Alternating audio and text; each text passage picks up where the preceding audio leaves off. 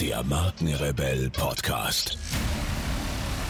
Spannende Interviews, wertvolle Strategien und provokante Botschaften für Führungskräfte und Unternehmer.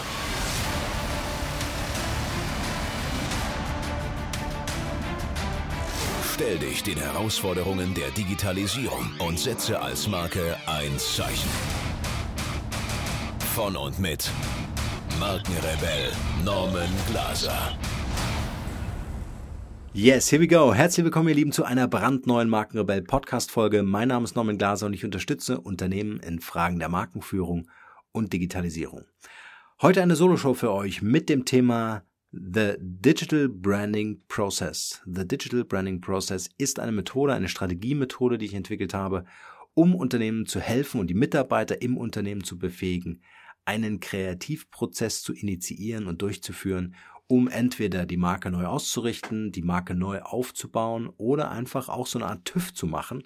Also ich empfehle diesen Prozess wirklich einmal im Jahr mindestens zu machen, um zu schauen, bin ich strategisch im Unternehmen noch auf dem richtigen Kurs oder hat sich da irgendwas verändert?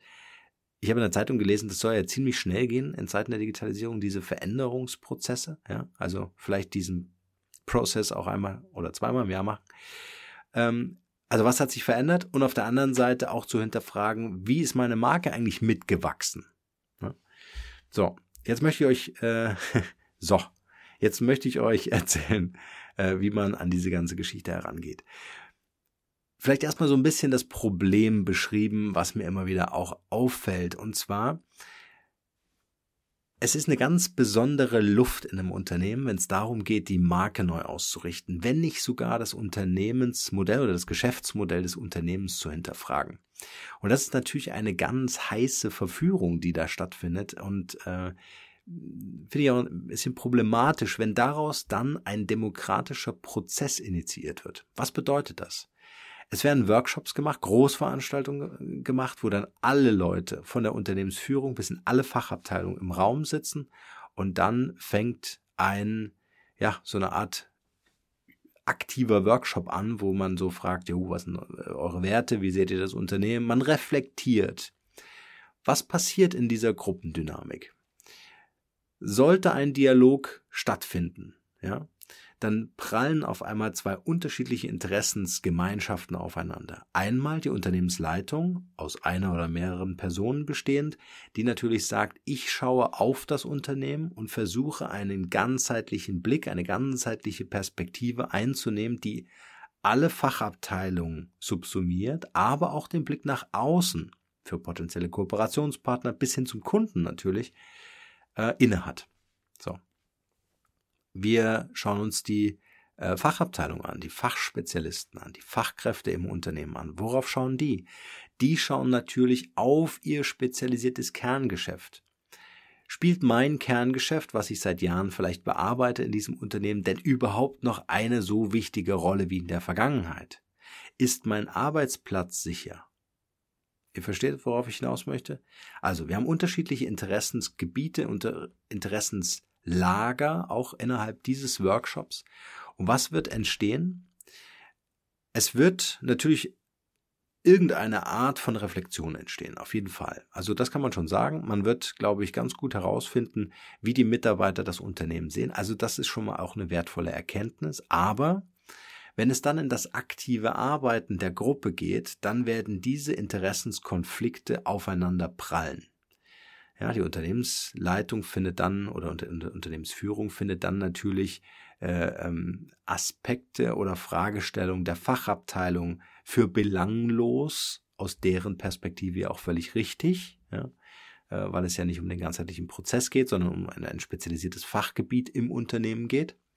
Und je nach Größe des Unternehmens ähm, wird dann natürlich auch die, die Reibung dementsprechend in einem solchen Workshop äh, Problem werden, beziehungsweise es wird nicht zu konstruktiven neuen Ideen kommen. Es wird eher in eine Rechtfertigungs- oder Argumentationsdiskussion ähm, äh, ausarten. Also, was empfehle ich an dieser Stelle? The Digital Branding Process. Schritt Nummer eins, und davon gibt es drei, es gibt also drei Phasen oder drei Schritte. Schritt Nummer eins ist Einzelinterviews führen. Ganz wichtig. Wir müssen es schaffen, dass die Leute im Interview und ich führe mit meinen Klienten dann diese Interviews. Also ich suche mir dann die Personen raus, mit denen ich sprechen möchte, natürlich in Abstimmung mit der Unternehmensführung. Und welche Personen das sind, erkläre ich auch nachher noch. Aber zu Phase 1, die, diese Interviews sind ganz existenziell, weil die Beantwortung meiner Fragen, also sprich die Antworten der Personen, völlig losgelöst sind aus diesem Gesamtkontext dieses Workshops. Ich kriege also in der Regel, wenn das Vertrauen aufgebaut ist, ne, kriege ich natürlich ehrliche Antworten.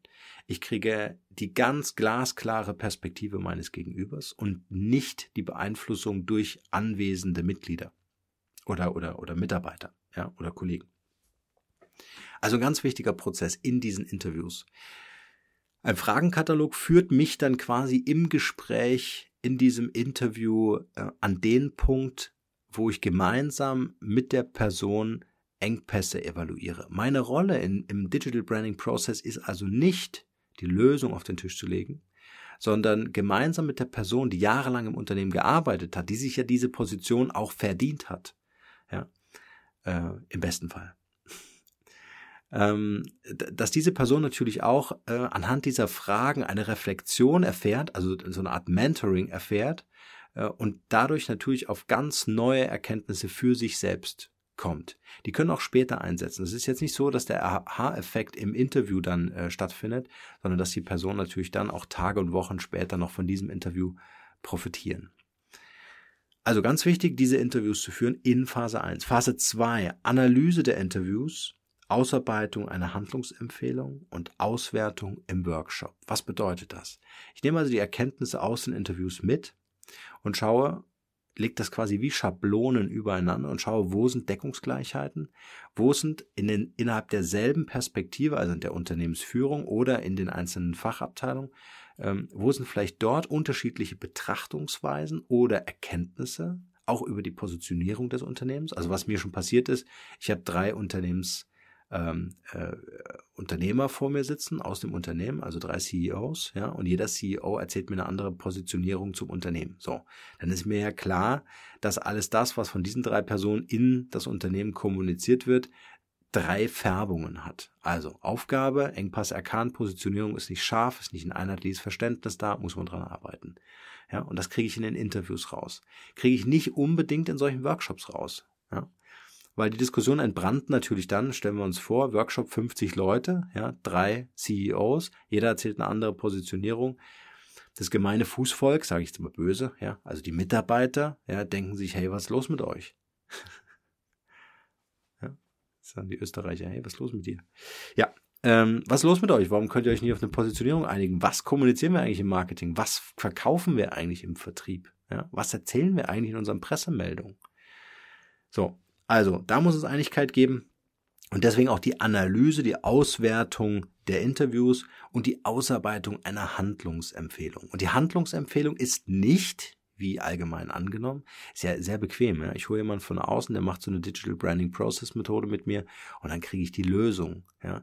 Ich bin fest davon überzeugt, dass ein externer Berater, dass ein externer Berater nicht mit der Lösung im Koffer vorbeikommen kann. Also wenn euch das auffällt, Berater rausschmeißen. Ja?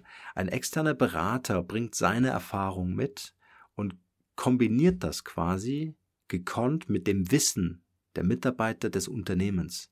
Aber die Lösung, die werden die Mitarbeiter liefern müssen. Der Berater ja, oder der Mentor, der gibt Anlehnung, der schafft es durch die Fragestellung, äh, dass, dass äh, am Ende im Idealfall alle mit der Lösung einverstanden sind, weil sie im Grunde die Bedürfnisse der Mitarbeiter des Unternehmens berücksichtigen. Okay? Also, das wäre die Handlungsempfehlung.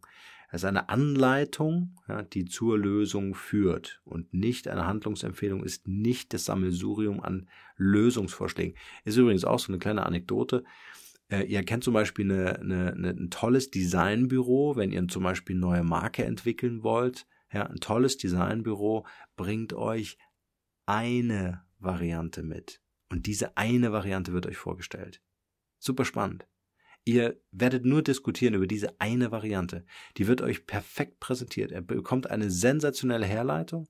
Ihr bekommt ein tolles Logo, ne, wenn die Vorarbeit gemacht ist natürlich, klar. Aber äh, ihr, ihr, ihr bekommt sowas Brillantes. Jetzt stellt euch vor, ein, ein Sternekoch. Ja? Ihr bestellt, ihr sagt einfach, bringt mir irgendwas, aber es muss wirklich mega, mega, mega cool schmecken, ja.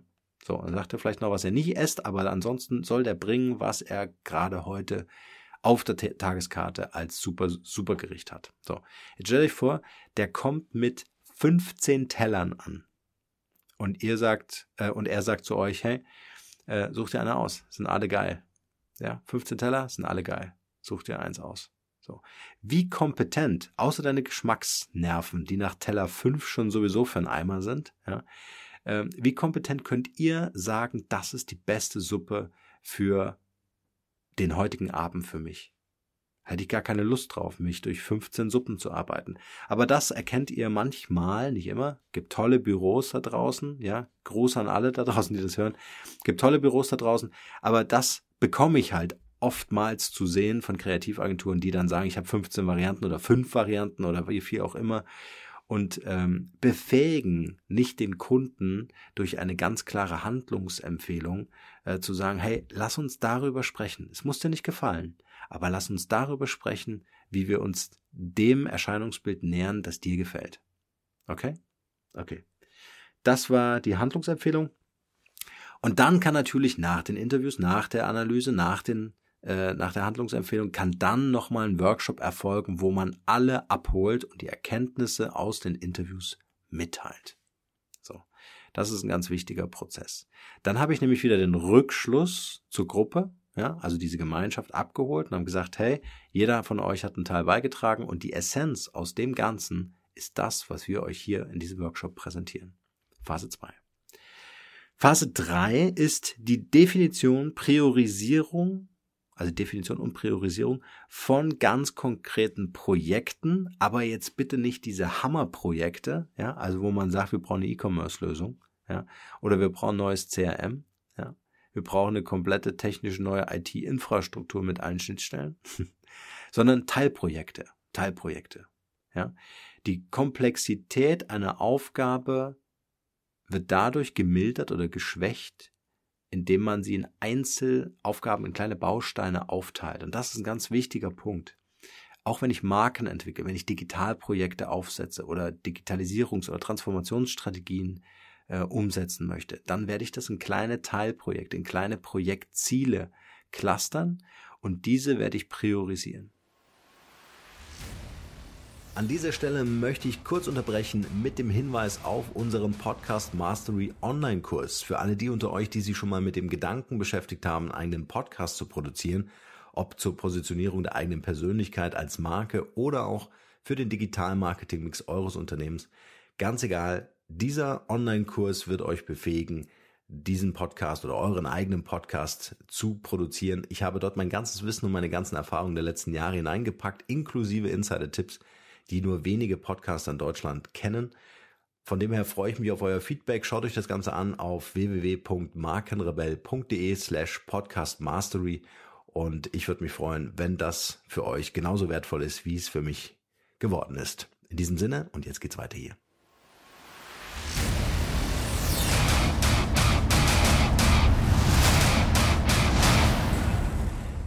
Wenn ich das gemacht habe, wenn meine Priorisierung klar ist, wenn meine Projektziele stehen, wenn mir klar ist, also mir meine ich dem Team und meinetwegen dem externen Berater oder wenn man es intern macht, dann dem Team, äh, wenn diese Projektziele und Projektcluster klar sind, dann geht man her und ähm, definiert Kompetenzträger oder Kompetenzteams, kann man auch sagen. Ähm, diese Kompetenzteams äh, kümmern sich dann um diese Teilprojekte, um diese Projektziele und werden ganz genau ausgewählt entsprechend ihrer Fähigkeiten. Habe ich die nicht im Unternehmen, hole ich sie mir, ja, durch externe Experten. Ja, das sind lauter Fachkräfte, die ein Team ergeben und dann an den Projekten arbeiten. Wichtig ist aber die Priorisierung. Schlecht ist, wenn in Phase drei kommen würde, ähm, wir müssen alles neu machen, unsere ganze Kommunikation entspricht nicht der Kommunikation 2.0. Ihr versteht, was ich meine. Ja? Also selbst wenn ich die schlechteste Kommunikation habe, fange ich mit einem Teilprojekt an und versuche so schnell ich kann, einen Erfolg zu generieren. Das ist ganz wichtig. Also ich sehe immer wieder, auch bei meinen Klienten, dass es immer eine zu komplexe, ähm, ein, ein zu komplexer Wust ist, da helfen auch nicht 25 kleine Cluster, ist auch viel. ja, also 25 kleine Cluster, die Prio 1 haben, ist genauso wie ein großes Cluster oder ein, ein großes Projekt, äh, was auch Priorität 1 hat. Also zerlegen in, in, in Bausteine und diese Bausteine priorisieren und sagen, das sind meine Top 3, die will ich jetzt erstes umsetzen. Ich möchte jetzt unbedingt erfolgreich sein in diesen drei Bausteinen. Warum? Weil die den Unternehmenserfolg sichern. Diese Projekte bemesse ich auch, inwieweit sie mich meinem Unternehmenserfolg näher bringen. Ja? Da ist dann in Phase 3 auch ganz wichtig, dass man ganz eng mit der Unternehmensführung arbeitet, weil ich brauche den ganzheitlichen Blick, um diese Cluster zu definieren und zu überprüfen, inwieweit sie mich meinem Unternehmenserfolg, zum Beispiel Verbesserung äh, der Geschäftszahlen oder was auch immer, ähm, näher bringen. Ja, und, und dann definiere ich diese Prioritäten und äh, kommuniziere sie meinen Kompetenzteams. So, das sind die drei Phasen. Ich habe das natürlich jetzt ein bisschen gestufft, ein bisschen in eine Podcast-Folge gequetscht. Ähm, wer dazu mehr wissen möchte, gerne in unserer Facebook-Gruppe, in unserer LinkedIn-Gruppe, alles auf unserer Website markenrebell.de. Ich würde mich wahnsinnig freuen, von euch dort zu lesen, äh, eure Erfahrungen einfach mit uns zu teilen.